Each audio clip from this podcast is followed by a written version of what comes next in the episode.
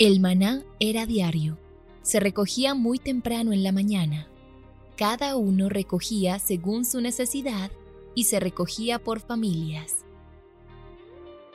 Muy pero muy buenos días. Bienvenidos a este tiempo devocional donde nos levantamos a buscar a Dios, su presencia y su palabra en la vida de cada uno de nosotros.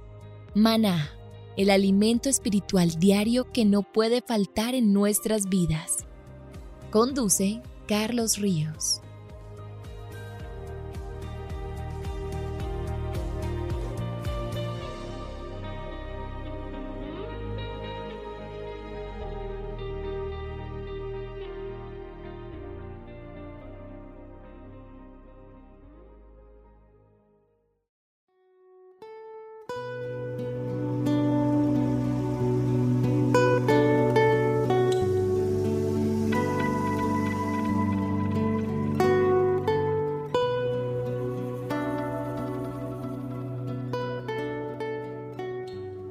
Muy, pero muy buenos días, queridos oyentes. Bienvenidos a este tiempo devocional donde nos levantamos a buscar a Dios, su presencia y su palabra en la vida de cada uno de nosotros. Bienvenidos a este espacio llamado Maná, fuente de bendición y salud espiritual para todos aquellos que se acercan. Estamos hablando acerca de los reyes de Israel y hablamos acerca de la vida de David. Decisiones importantes un hombre que siempre fue marcado por buscar a Dios, por ponerlo de primero, por decisiones que cada día lo llevaban a depender más y más de la presencia de aquel que lo había escogido y lo había llamado para ser rey. Finalmente, el arca del pacto llegó a Jerusalén y según el testimonio de las escrituras, Dios le dio a David con todas las naciones enemigas, le dio paz. En efecto, el reino disfrutaba de seguridad, de bonanza interna y buenas relaciones internacionales. La narración bíblica de esta forma pone de manifiesto el ambiente que rodeaba a David cuando decide comenzar un nuevo proyecto, construirle una casa al Dios de la Biblia. Venimos leyendo el segundo libro de Samuel y hoy llegamos a segunda de Samuel capítulo 7. Póngale mucho cuidado a, esta, a este capítulo de la Biblia. Aquí el proyecto de David es edificar un templo que sirviera de albergue al arca del Señor. El fundamento básico para tan importante decisión, según el pasaje bíblico, era que ya David habitaba en una casa de cedro lujosa, pero el arca estaba en una morada temporal. Se destacan de esta forma la buena voluntad y los deseos nobles que tenía David de honrar a Dios mediante esta construcción. En este texto bíblico, el uso de la palabra hebrea traducida por casa es de gran significado teológico. En algunas ocasiones el término alude al palacio donde se vivía. Segunda de Samuel capítulo 7 versículos 1 al 2. En otras instancias hace referencia al templo que pensaba construir, según los mismos versículos 5 al 7 y el versículo 13 de este segundo libro de Samuel que estamos leyendo. Y aún en otros momentos representaba la dinastía o la descendencia davídica. En efecto, esa es la palabra clave para comprender adecuadamente el oráculo de Natán. Porque David le quiere construir una casa o un templo al Señor, pero el Señor le promete una casa, una dinastía, y se pone en evidencia de esta forma la respuesta divina a la iniciativa humana. De acuerdo con los muchos intérpretes de la Biblia, este oráculo del profeta Natán a David representa uno de los pasajes más importantes y fundamentales en toda la Biblia. Se incluye en esta profecía la promesa a la palabra que Dios establecía al rey David. Ese mensaje de futuro y seguridad que Dios determina al hombre solo puede venir de la mano del Señor. Mire que estamos hablando de un Dios que le promete a David en medio del caos, de las catástrofes, como en el periodo del exilio en Babilonia, cuando el deportado pueblo de Israel a través de sus escrituras eh, narra cómo Dios lo cuidó, lo sustentó y cómo confiar en Dios lo llevó a un tema de esperanza para su pueblo. Además en el Nuevo Testamento se afirma que la profecía de Natán recibió su fiel cumplimiento en la vida y la misión de Jesús de Nazaret. El análisis sobrio y sosegado del oráculo de Natán identifica dos temas básicos. Primero, presenta a David y su, dinastía. Mire que lo aparece en los versículos 8 al 11 y el versículo 16 de este segunda de Samuel capítulo 12. El segundo habla de Salomón y el templo de Jerusalén. Tuvo dos momentos. La primera reacción del profeta a la pregunta del monarca en torno a la construcción de un templo fue positiva. Mire lo que dice segunda de Samuel 7:3. Anda y haz todo lo que está en tu corazón porque el Señor está contigo. En efecto, la idea era buena y el profeta la aprobó. Sin embargo, esa misma noche, de acuerdo con el pasaje bíblico, el profeta recibió una revelación divina en la que se pone de manifiesto el oráculo de Natán en torno a la dinastía de David. Y el fundamento de esa respuesta de Dios a Natán estuvo en una importante afirmación. El Señor no necesita morar en casas hechas por los hombres, pues desde que sacó a los hijos de Israel de Egipto, ha peregrinado en tiendas que le servían del santuario. Esta respuesta divina alude a la historia de la liberación de Israel de la casa de Faraón y también recuerda el peregrinar de David, que Dios lo llevó de unos inicios humildes, del redil de las ovejas en Belén, hasta ponerlo como príncipe sobre el trono de Israel. Este mensaje de Natán incluye también otros temas de importancia teológica, porque Dios le recuerda a David que lo ha acompañado a través de su carrera, que lo ha protegido de, de sus enemigos, que le ha dado un gran nombre y que lo fijará en el trono. Y en ese contexto de afirmación divina, Natán declara que le establecerá a David una dinastía y que las relaciones con su familia y descendientes serán como de padre a hijo. La respuesta de David a ese mensaje del profeta fue de humildad y, reconocimiento. Y lo leemos en este segundo libro de Samuel, capítulo 7, desde el versículo 17 hasta el versículo 29. Nótese en estos textos que estamos leyendo, en primer lugar, que David, ¿qué hace? Afirma la grandeza divina y la pequeñez humana. Mire cómo exclama, por cuanto tú te has engrandecido, Señor Dios, por cuanto no hay como tú, ni hay Dios fuera de ti, conforme a lo que hemos oído con nuestros oídos, dice el versículo 22. Mire, y para finalizar su respuesta, le pide a Dios que confirme y haga realidad el mensaje para que la continuidad eh, de su pueblo pueda seguir. Y así lo dice el versículo 26. El Señor de los ejércitos es el Dios de Israel y le suplica que establezca el reino perpetuo en Israel con su casa y su dinastía. Con esta profecía de Natán se cierra una sección de suma importancia en la vida de David, porque ese mensaje era la culminación de una serie de iniciativas divinas que había comenzado cuando Samuel llegó a la casa de su padre, Isaí, ¿se acuerdan? Para ungir al próximo rey de Israel aun cuando Saúl gobernaba en Israel, de acuerdo con las narraciones bíblicas, que tienen una muy clara y definida intención teológica. David fue seleccionado por Dios para llevarlo del campo de los pastores a la monarquía y al trono. Lo movió de Belén a Jerusalén, que era una manera de poner de manifiesto la naturaleza del viaje que emprendió David de unos inicios modestos hasta tener un nombre distinguido. Es de vital importancia al estudiar estos pasajes comprender que se escribieron desde la perspectiva oficial de la monarquía.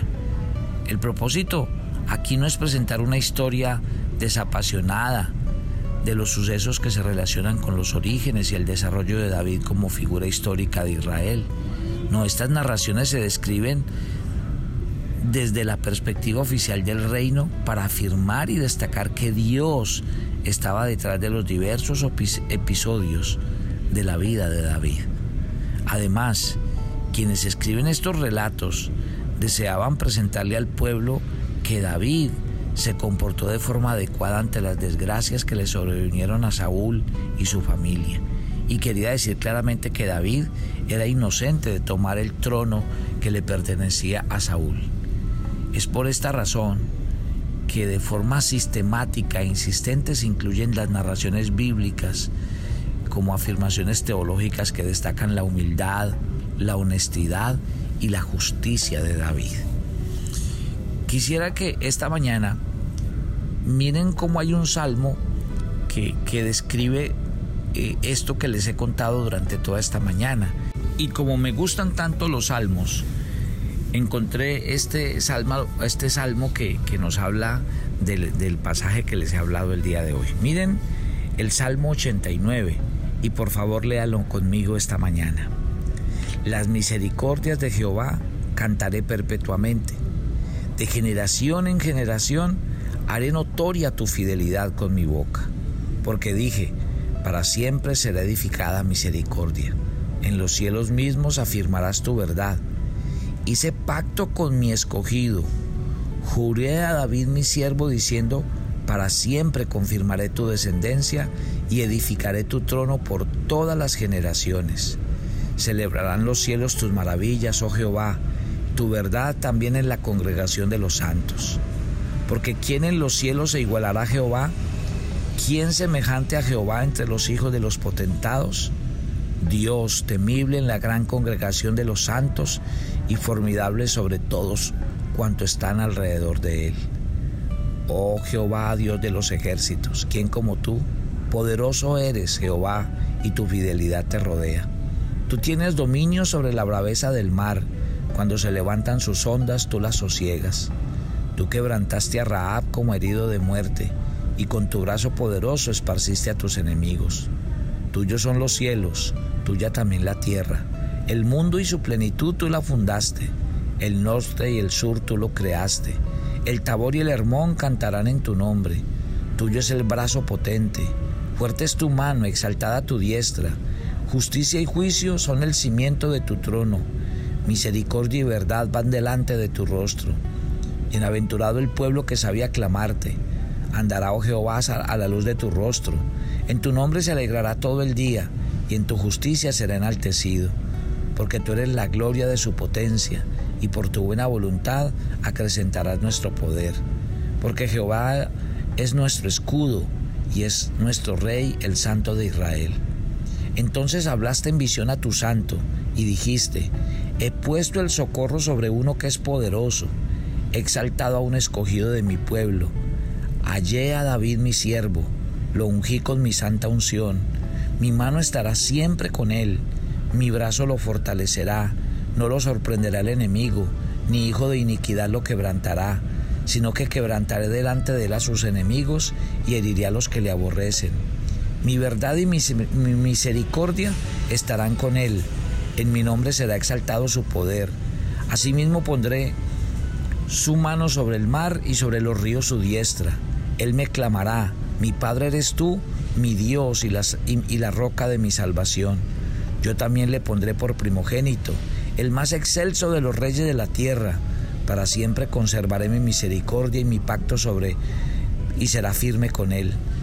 Pondré su descendencia para siempre y su trono como los días de los cielos. Si dejaren sus hijos mi ley y no anduvieren en mis juicios, si profanaren mis estatutos y no guardaren mis mandamientos, entonces castigaré con vara su rebelión y con azote sus iniquidades mas no quitaré de él mi misericordia ni falsearé mi verdad. No olvidaré mi pacto, ni mudaré lo que ha salido de mis labios. Una vez he jurado por mi santidad y no mentiría David, su descendencia será para siempre, su trono como el sol delante de mí, como la luna será firme para siempre y como un testigo fiel en el cielo. Mas tú desechaste y menospreciaste a tu ungido y te has airado con él. Rompiste el pacto de tu siervo y has profanado su corona hasta la tierra. Aportillaste todos sus vallados y has destruido sus fortalezas. Lo saquean todos los que pasan por el camino, eso oprobio a sus vecinos. Has exaltado la diestra de sus enemigos y has alegrado a todos sus adversarios. Embotaste a sí mismo el filo de su espada y no lo levantaste en la batalla. ¿Hasta cuándo, Señor, te esconderás? Miren la belleza de este salmo.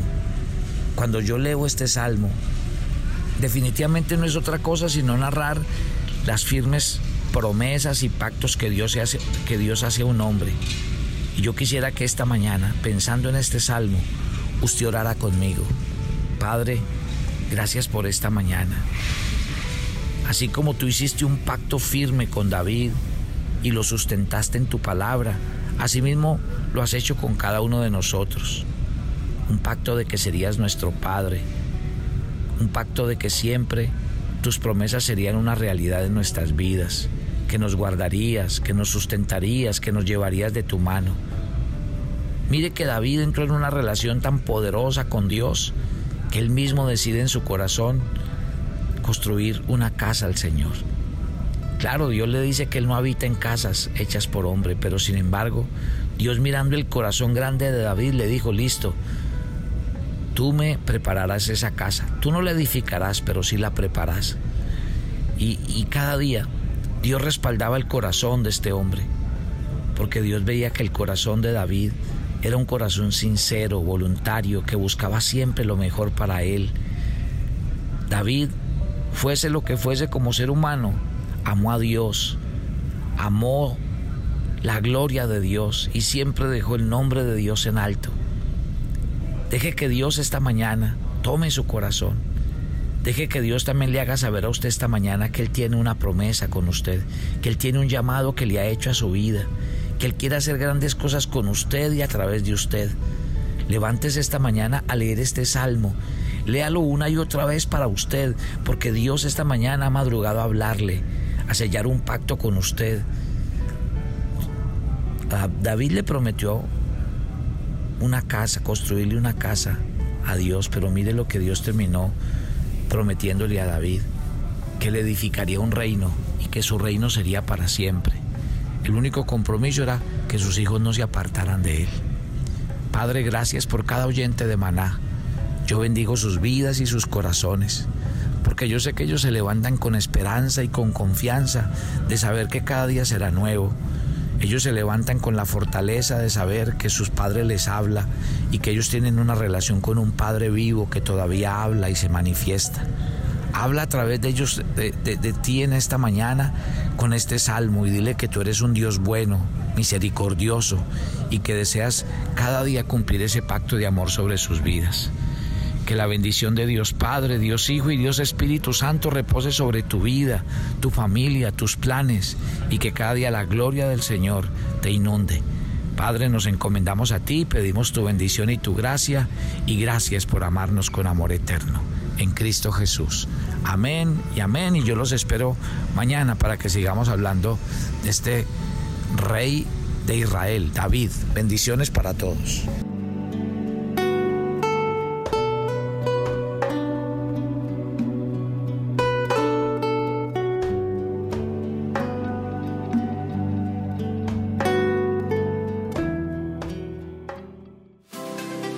Los miércoles a las 7 de la noche tenemos una invitación para las mujeres que quieren conocer más a Dios.